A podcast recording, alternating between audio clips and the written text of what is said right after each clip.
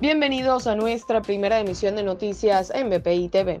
A continuación, las informaciones más importantes de Venezuela y el mundo de este martes 9 de octubre.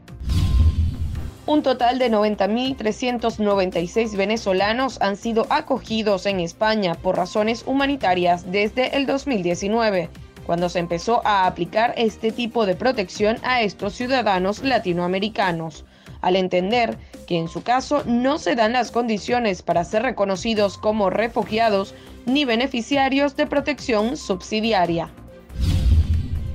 El Observatorio Venezolano de Servicios Públicos indicó que 61,8% de los venezolanos encuestados aseguró que no cuenta con servicio de Internet en el hogar.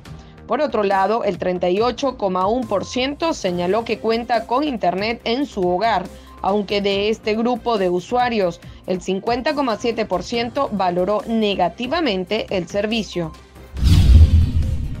Foro Penal reiteró que en Venezuela hasta el 8 de noviembre tenían contabilizados 252 presos políticos.